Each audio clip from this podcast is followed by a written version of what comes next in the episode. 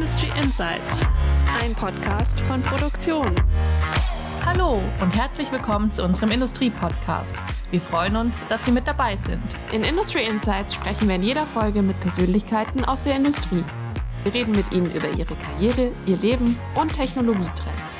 Durch den Podcast führen Sie wie immer Julia Dusold und Anja Ringel. Meine Kollegin Julia Dusold ist unsere Technikredakteurin beim Fachmedium Produktion. Sie schreibt unter anderem über verschiedene Fertigungstechnologien und schaut sich die Zukunftstrends an. Gerade gehört haben Sie Anja Ringel. Sie schreibt als Wirtschaftsredakteurin über Bilanzen, Karriere und Nachhaltigkeit. Sie beschäftigt sich aber auch mit der Unternehmenskultur in der deutschen Industrie.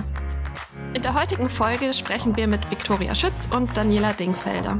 Seit 2019 führt Frau Schütz das Familienunternehmen Deguma in zweiter Generation gemeinsam mit Frau Dingfelder. Deguma baut Maschinen für die Verarbeitung von Gummi und Kunststoffen. Hallo Frau Schütz, hallo Frau Dingfelder, willkommen bei Industry Insights. Hallo, vielen Dank für die Einladung. Auch von mir, hallo und vielen Dank. Mit Frau Schütz und Frau Dingfelder wollen wir über die folgenden drei Themen sprechen. Erstens ihre Rollen als Geschäftsführerinnen, zweitens New Work im klassischen Maschinenbau und welche Veränderungen die beiden im Unternehmen durchgeführt haben und als letzten Punkt die Modernisierung und Veränderung des Produktprogramms von Deguma. Wir freuen uns mit Ihnen, liebe Hörerinnen und den beiden Geschäftsführerinnen, diese Themen genauer zu beleuchten. Frau Schütz, Frau Denkfelder, Sie haben uns im Vorfeld erzählt, dass Sie als Frauen in der Führungsetage oft die gleichen Fragen gestellt bekommen. Welche Fragen können Sie denn gar nicht mehr hören? Also es geht gar nicht, glaube ich, um die Frage, sondern um diesen Ausruf, ach, eine Frau im Maschinenbau? Das ist aber auch selten. Also es stimmt natürlich, so ist es nicht. Aber das ist dann halt immer erstmal das Thema. Also dem kann ich voll zustimmen. Es geht wirklich immer nur darum, eine Frau im Maschinenbau und dann auch noch in der Geschäftsführung. Und dann auch noch zwei Frauen und kein Mann an der Seite. Genau. Dann ist ja gut, dass wir heute auch über andere Themen sprechen. Aber bevor wir da jetzt in die Tiefe gehen, haben wir natürlich auch für Sie ein paar Entweder-Oder-Fragen uns überlegt, um Sie ein bisschen besser kennenzulernen.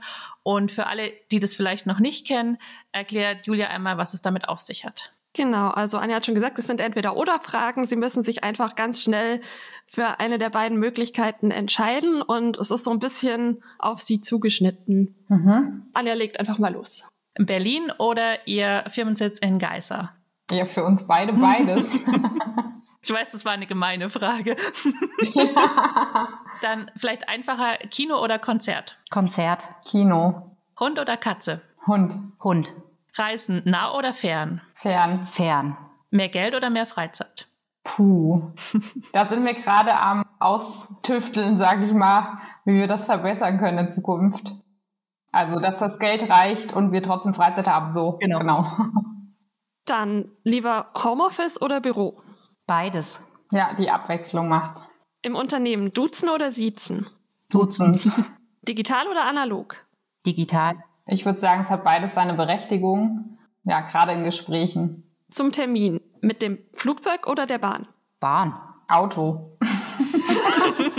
so geht's auch. Verantwortung übernehmen oder abgeben? Beides. Ähm, übernehmen. Ja, übernehmen können wir beide, abgeben lernen wir. ja, das war es auch schon mit der Schnellfragerunde. Vielen Dank. Da haben wir schon Einblicke bekommen und einiges über Sie erfahren. Und wer uns schon länger verfolgt, merkt ja, dass wir mit unterschiedlichen Unternehmenschefs und Unternehmenschefinnen aus der Industrie im Podcast sprechen. Und dann haben wir natürlich auch festgestellt, dass ein weibliches CEO-Duo tatsächlich noch sehr selten ist. Deshalb mal noch die Anschlussfrage zu vorhin. Fühlen Sie sich selbst manchmal als Exotinnen in der Branche? Exotin weiß ich nicht, aber klar, wenn wir auf Verbandstreffen sind oder Messen, dann ist eindeutig, dass wir in der Minderheit sind, sehr stark sogar aber ich finde es jetzt nicht unangenehm. Also von mir aus auch. Also ich würde auch das nicht als Exot beschreiben. Es ist schon eine Minderheit, wo man sich bewegt, aber ich fühle mich deswegen nicht anders. Also mm -mm. das ist doch eigentlich gut. Also das andere wäre ja eher vielleicht unangenehm. Ja. Ja. Sie haben es vorhin schon gesagt, gerade auch dieses, dass Sie ein Frauenduo sind, kommt öfter mal auf. Erzählen Sie doch mal von Beginn an, wie hat sich das überhaupt ergeben, dass Sie sich gefunden haben und kannten Sie sich vorher schon? Wie lief das? Ja, da fange ich mal an. Und zwar, ich habe 2018, 2019 mit meinem Vater die Übernahme ausgehandelt, besprochen, geguckt, wie wir es machen können, wie es möglich wäre. Und in der Zeit habe ich eben gemerkt, dass dieses Thema Strategie bis dahin wurde das nie behandelt im Unternehmen. Es wurde relativ kurzfristig oft gehandelt und gab keinen Plan, an dem man sich orientiert hat und bin dann an Daniela Dingfelder gekommen als Unternehmensberaterin und wir haben eben zusammen eine Sitzung gemacht und haben darüber gesprochen, wie man das angehen könnte und dann hat sie uns auch weiter begleitet, erst nochmal mit einem Workshop mit ein paar Leuten und dann auch regelmäßig jede Woche zweimal, glaube ich, war das, ne? Ja. Um einfach Sachen nach vorne zu treiben, weil vieles hat damals nicht so gut funktioniert. Wir hatten, das hatte ich auch im Vorgespräch schon erwähnt, einen Mann als Geschäftsführer, also der auch nicht zur Familie gehört hat und Ingenieur. Und das hat wirklich sehr schlecht geklappt. Deswegen braucht uns damit auch niemand mehr sozusagen anzukommen, ob das nicht was Besseres wäre für das Unternehmen. Genau, und deswegen hat sie sozusagen für, für mich dort vor Ort ein bisschen nach dem Rechten geguckt, nenne ich es mal so. Und dann hat sich nochmal herausgestellt, also das hat dann nicht funktioniert mit dem Geschäftsführer auch und es gab auch bei ihm nochmal private Themen. Und dann musste kurzfristig gehandelt werden. Dann haben wir unabhängig voneinander beide gedacht, das würde gut passen. Und dann haben wir das besprochen. Willst du was ergänzen? Nö, also das ist jetzt ja schon alles gesagt. Ja, das ist alles gesagt. Dazu kam aber auch so ein bisschen aus dem Standpunkt damals, wir hatten schon, da kommen wir später sicher noch drauf, dann angefangen, dieses neue Unternehmenskonzept zu schreiben für die Unternehmenskultur und ja. wollten das so einführen. Und dann war damals auch so der Gedanke, ja gut, jetzt machen wir das und wenn das dann klappt, so nach einem Jahr, dann können die Mitarbeiter sowieso alle eigenständig arbeiten und brauchen keine Führung mehr. Also es war auch für uns beide zu dem Zeitpunkt eine Interimsstelle. Und dann war es so, dass erstens wir sehr gut zusammengearbeitet haben und gesagt haben, das wollen wir beide nicht mehr missen. Mhm. Und auf der anderen Seite war auch absehbar, dass, dass das halt nicht funktioniert mit keine Geschäftsführung. Mhm. Also die Frage ist auch, wollen wir das noch? Wollen wir jetzt eigentlich auch nicht mehr? Aber so dieser Gedanke, in das Unternehmen in so einer Branche würde völlig ohne Führung funktionieren, das war dann wirklich auch sehr optimistisch damals. Sie sind ja dann jetzt im dritten Jahr beide Geschäftsführerinnen, wenn ich Mhm. Genau, wenn ich es richtig gerechnet habe. Und Sie haben zwar beide den gleichen Titel, aber bestimmt auch unterschiedliche Aufgaben. Wie haben Sie sich denn die Rollen verteilt bei Ihnen? Ja, bei uns ist es so, dass wir uns das ein bisschen hier intern aufgeteilt haben, dass ich eher so den operativen Bereich mache, also alles, was mit Forschung und Entwicklung zu tun hat, Optimierung der Produkte, Finanzen, alles, was so darum gestrickt ist und als Ansprechpartner vor Ort. Ja, und Victoria? Ja, ich sitze ja, darauf hat ja auch vorhin die Frage abgezielt, meistens in Berlin und bin im Schnitt eine Woche im Monat vor Ort in der Firma ich mache viele Marketing-Sachen, Marktentwicklung, Organisationskultur. Ich mache viel Employer Branding und Recruiting und solche Sachen. Ja. Und hier vor Ort in Berlin auch Vernetzung, politisches Engagement. Sie haben jetzt vorhin auch schon kurz erwähnt, dass vorher ein Mann an der Spitze stand und das vielleicht nicht so toll war. und Sie haben ja jetzt auch schon viel Erfahrung jetzt aus der Praxis und im Gespräch mit anderen CEOs, Kunden und Branchenkennern. Gibt es denn generell auffallende Unterschiede zwischen männlichen und weiblichen Chefs? Und wenn ja, welche sind Ihnen da aufgefallen? Also es gibt natürlich immer so diese Klischees, wie Männer und Frauen führen. Da gibt es mit Sicherheit Unterschiede. Ich kann mich eher damit vergleichen, wie hat mein Vater oder meine Eltern geführt und wie mache ich es oder wir es jetzt. Mhm. Solche Sachen. Wir haben da auch noch mal drüber gesprochen und wir sind der Meinung, dass was uns auszeichnet, dass wir kooperativer führen, partizipativer und ja auch uns untereinander immer absprechen. Also einerseits hat jede ihren Handlungsspielraum, aber alleine die Vision, die wir geschrieben haben für 2030, das haben wir zusammen gemacht und wir sprechen uns bei allem ab mhm. und können uns auch sehr gut vertreten gegenseitig und also es geht eher um die Sache und um die Lösung und nicht so sehr um uns ja auch in Besprechungen. Es geht eben mehr ums Zuhören und nicht um die, also das ist natürlich jetzt so ein bisschen negativ behaftet, aber ich kenne das eben von Männern leider oft, dass da viel Selbstdarstellung dabei ist und viel taktieren und das machen wir nicht. Mhm. Ja, Und was wir sicherlich auch machen, dass wir wirklich lösungsorientiert versuchen, mit offenen Fragen umzugehen. Also auch dieses Thema Fachkräftemangel, wo wir uns auch aktiv dafür entschieden haben, Müttern, die wirklich auch nur in Teilzeit tätig sein können, den bei uns in gerade schweren Berufsfeldern wie im Bereich Konstruktion, Qualitätsmanagement, wo oft dann ja nur ganztags gearbeitet wird, mhm. diese in Teilzeit zu besetzen und wir damit natürlich für uns auch diesen Fachkräftemangel in solchen schwierigen Bereichen ein bisschen mhm. minimieren konnten. Ja, das spielt genau in das Thema ein, worüber wir jetzt mit Ihnen sprechen wollen. Und zwar beschäftigen Sie sich beide ja intensiv mit New Work und Sie bezeichnen die GUMA selbst auch als a New Work Mechanical Engineering Company. Erklären Sie doch mal, was muss denn ein Unternehmen für Sie haben, damit es sich New Work Unternehmen nennen darf? Das Hauptthema ist, dass viele Leute zur Sprache kommen können dass wir versuchen, Flaschenhälse nicht zu haben, die in beide Richtungen Informationen nicht zulassen oder Informationsweitergabe und dass auch so dieses, das hatten wir früher ganz viel, irgendwas ist nicht so gut gelaufen. Also das kann auch sein, was irgendwas im Alltag immer wieder nicht gut gelaufen ist.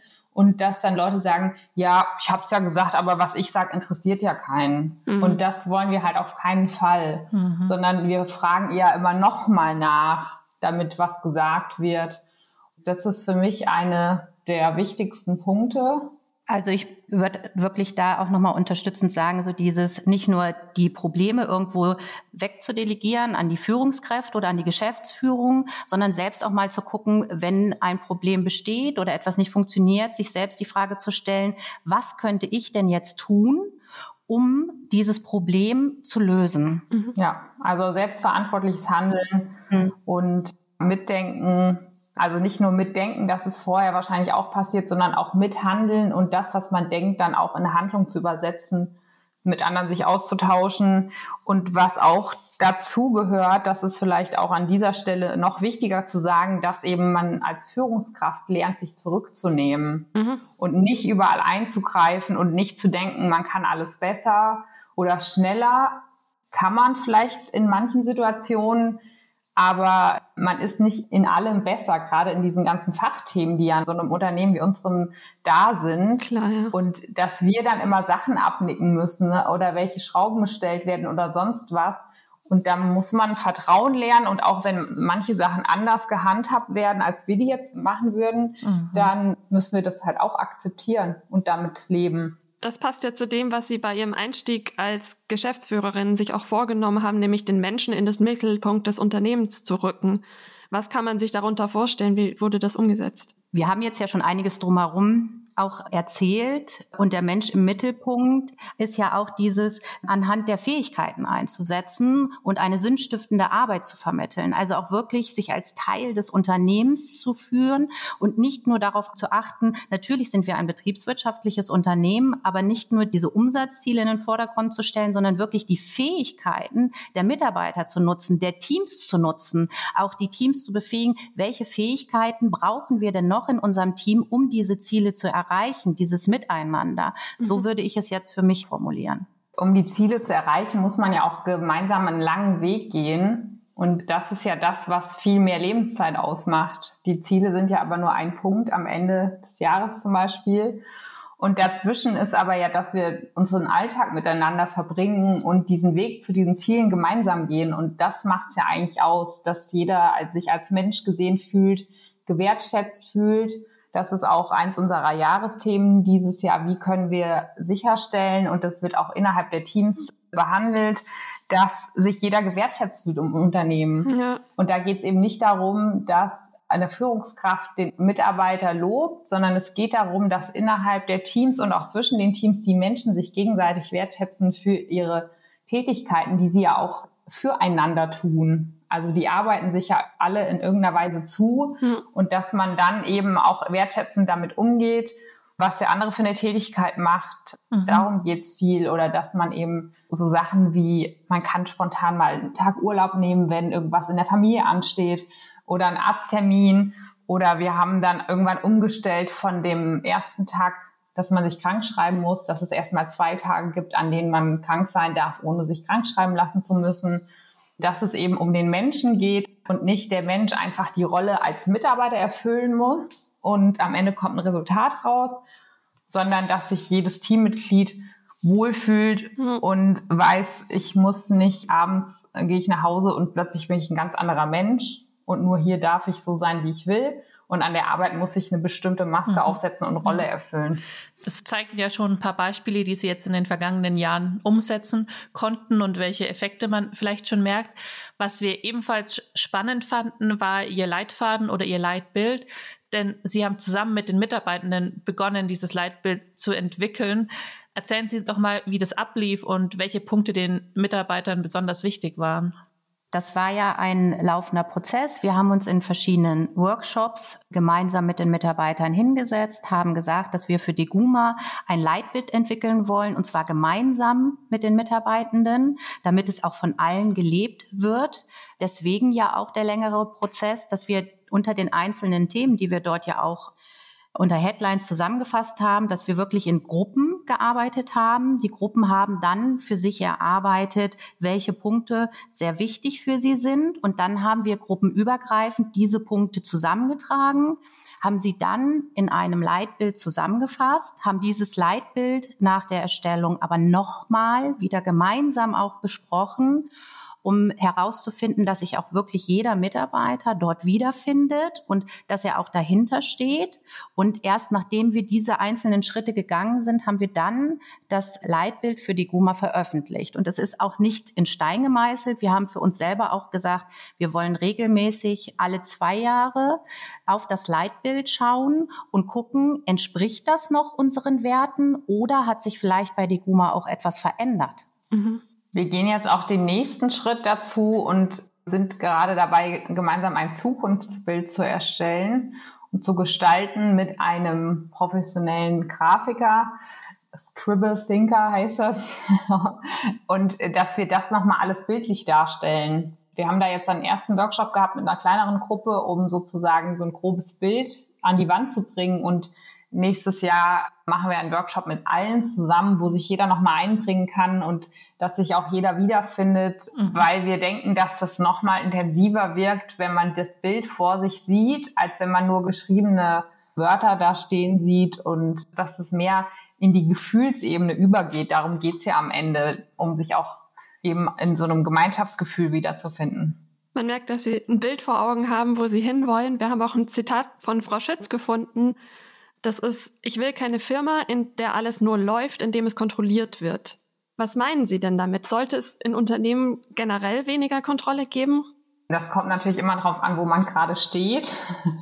Das ist ein Zitat aus den Anfängen, mhm. als die Entscheidung fiel, unser Unternehmenskonzept auf der Basis von Reinventing Organizations von Frederic Laloux zu gestalten dass wir an einem Punkt standen und das war eben die Zeit, als Daniela Dingfelder dann wöchentlich ins Unternehmen kam, um zu kontrollieren, dass die Sachen umgesetzt werden. Und wir haben dann eben gemerkt, wir müssen eigentlich immer mehr kontrollieren, damit Sachen umgesetzt werden, zumindest zu dem Zeitpunkt, wie es damals lief. Und dann haben wir gesagt, ja gut, wir können uns hier natürlich zu Tode kontrollieren und immer allen genau auf den Finger schauen und alle zur Rechenschaft ziehen.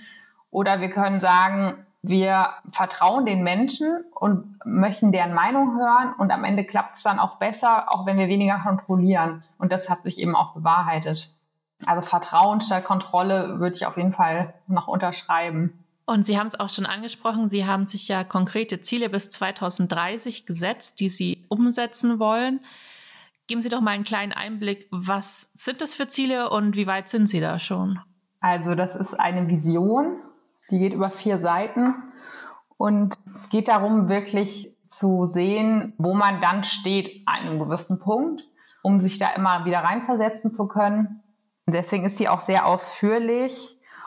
Also wir merken auf jeden Fall, dass wir deswegen immer wieder bei Entscheidungen und Investitionen darüber nachdenken, wie es dann sein soll. Also das bestimmt tatsächlich auch unser fast alltägliches Tun. Das hätten wir selber nicht gedacht am Anfang, als wir die aufgesetzt haben.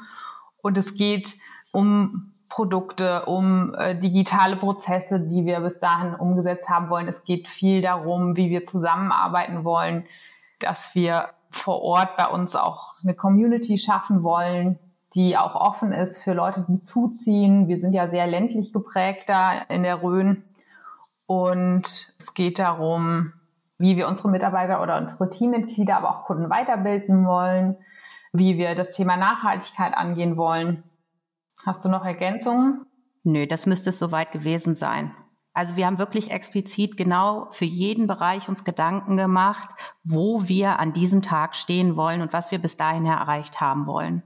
Und da liegen Sie gut im Zeitplan? Also, wir haben damit angefangen, als noch, als wir dachten, nach Corona wird, also das war in 2020, wird relativ schnell alles wieder so ein bisschen wie vorher und natürlich gab es noch keinen Krieg. Mhm. Wir gehen in die richtige Richtung. Wir haben schon Sachen teilweise sogar umgesetzt, die erst dann in 2030 Ziel waren. Aber andere Sachen müssen wir immer wieder, das ist ja das ganze Konzept, das wir machen, da geht es immer wieder darum, sich in Frage zu stellen und zu gucken, sind wir noch auf dem richtigen Weg. Es geht nicht darum, per se was zu erreichen oder was umzusetzen, egal was am Ende der Sinn ist, sondern uns auch immer wieder zusammenzusetzen und zu gucken, ist das überhaupt noch machbar? Und das ist immer wieder Thema, aber im Großen und Ganzen sind wir echt auf einem sehr guten Weg und ich denke, im Großen und Ganzen werden wir das erreichen. Ich glaube, was für heute einfach auch wichtig ist, was man erkennen muss, ist, dass eine Planung, wie sie früher betriebswirtschaftlich noch möglich war, heute gar nicht mehr umsetzbar ist. Ja. Bei den Faktoren, wie sich der ganze Markt entwickelt, kann man nicht mehr wie früher sagen, ich mache jetzt mal einen Fünfjahresplan oder einen Zehnjahresplan, sondern teilweise muss man jetzt ja gucken, okay, ich plane jetzt mal für die nächsten vier Wochen. Und auch da weiß man ja noch nicht, wie es sich entwickelt. Und ja, leider. Das, der ganze betriebswirtschaftliche Bereich, von den weichen Faktoren mal abgesehen, hat sich ja absolut verändert. Und da muss man sich als Unternehmen für die Zukunft einfach auch darauf einstellen, dass das ein großer Teil sein wird, immer wieder flexibel auf die Bedingungen am Markt zu reagieren. Das flexible Reagieren ist auch ein gutes Stichwort für ein drittes wichtiges Thema, das wir mit Ihnen besprechen wollen. Wir finden es sehr spannend, wie sich die Guma verändert hat in der Geschichte. Die beginnt in einer alten Limonadenfabrik im Jahr 1990. Dort haben Ihre Eltern, Frau Schütz, ein neues Maschinengeschäft etabliert und als Sie und Frau Dingfelder das Unternehmen übernommen haben, haben Sie dort nicht nur im Bereich Unternehmenskultur, worüber wir ja jetzt ausführlich gesprochen haben, Änderungen vorgenommen, sondern auch das Produktprogramm verändert. Was genau haben Sie dort gemacht? Also wir kommen aus der Gebrauchtmaschinenüberholung und Modernisierung und vielen Serviceleistungen.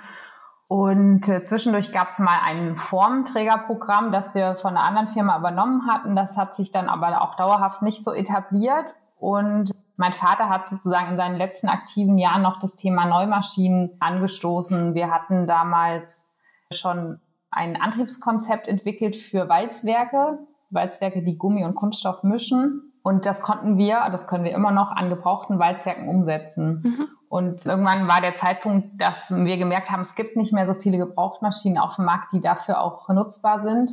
Und deswegen hat mein Vater das in die Wege geleitet, da auch Neumaschinen zu bauen. Wir waren aber damals immer noch, sage ich mal 2018, 19, eine Firma, die sich gut mit der Überarbeitung oder mit Einzelprodukten und Einzelmaschinen gut zurechtgefunden hat, aber eben nicht damit, Neumaschinen in Serie zu bauen.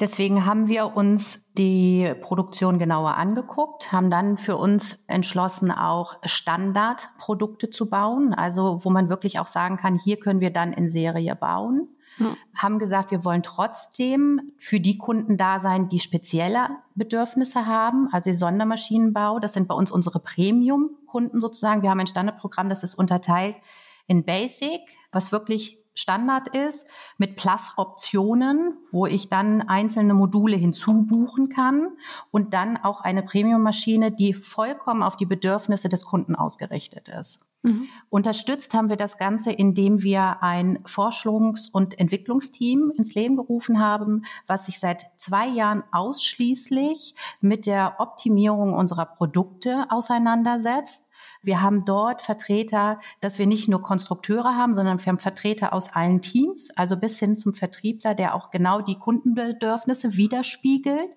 damit wir diese auch mit aufnehmen können. Und so haben wir angefangen, verschiedene Produktgruppen uns jetzt auch anzuschauen, damit wir immer produktiver werden und im Standard modular bauen können. Dazu kommen noch weitere Service-Dienstleistungen. Also wir haben Sicherheitsnachrüstungen auch damals schon gemacht. Das sind einfach Maschinen mit offenen Gefahrenstellen. Und das haben wir weiter vorangetrieben, dass wir das nachrüsten bei vorhandenen Maschinen in den Produktionen unserer Kunden. Wir bieten mittlerweile Sicherheitstrainings an, die auch sehr nachgefragt sind, die die Bediener an den Maschinen äh, nochmal trainieren, was im Notfall zu tun ist und haben dafür auch eine Notfallbox entwickelt, die dann neben der Maschine stehen kann, wo so die wichtigsten Werkzeuge drin sind für den Notfall. Und ähm, wir haben Service- und Wartungsverträge ins Leben gerufen. Das gab es vorher nicht. Wir haben zwar mal Service-Dienstleistungen gemacht, aber wir haben eben alles in, sag ich mal, Pakete gepackt, die leichter auch zu verstehen sind vom Kunden und leichter zu verkaufen von unserem Vertrieb. Okay. Und es gibt nach wie vor eben diese ganz individuellen Sachen. Und auch wir haben jetzt gerade einen großen Auftrag für einen Reifenhersteller gemacht. Da waren, glaube ich, elf Gebrauchtmaschinen involviert, die wir alle überarbeitet haben mit verschiedenen Maschinentypen. Das können wir eben auch noch, aber ein Stück weit haben wir gesagt, wir müssen auch skalieren können und das geht eben nur mit Paketen und da sind wir jetzt auf einem Stand, mit dem wir sehr zufrieden sind, mit dem unsere Kunden auch sehr gut zurechtkommen und auch mit uns in die Zukunft planen. Und darüber hinaus gibt es eben auch noch diverse Projekte für die digitale Zukunft. Genau. Unter anderem arbeiten wir gerade an einem Projekt mit dem Fraunhofer Institut zusammen. Miele ist mit dabei, wo wir wirklich an technischen Handbüchern digital arbeiten. Das bedeutet, von der Produktion an der Maschine werden alle Daten gesammelt, digital und werden dann über die Laufzeit der Maschine auf der Maschine auch explizit hinterlegt. Das kann man alles abrufen über einen QR-Code, egal ob das ein Servicetechniker ist oder auch der Bediener, der dann über die App sich genau angucken kann, wie er zum Beispiel einzelne Bedienschritte durchführen kann. Wir als Servicedienstleister können genau gucken, welche Dokumentation hinterlegt ist. Denn in der Vergangenheit war es eher so, dass man ein Blatt Papier hatte und wenn man Glück hatte, dann hat man die Konstruktionszeichnung noch bei Kauf der Maschine wieder mitbekommen oder man hatte auch kein Glück. und da arbeiten wir gemeinsam dran, dass wir das zukünftig in Serie rausgeben können an unsere Kunden. Wir haben schon ein Projekt, wo wir mit einem Kunden das auch zusammen ausprobieren, wo wir gesagt haben, das ist deine Maschine mit dem QR-Code, hier ist das Tablet dazu. Schau dir an, ob das auch wirklich so ist, wie du es brauchst oder ob wir sogar noch etwas besser machen können. Mhm. Das sind ja jetzt richtig viele Veränderungen, die Sie schon durchgeführt haben. Und im Vorgespräch haben Sie uns auch erzählt, dass Sie sich selbst als Startup mit Altlasten sehen.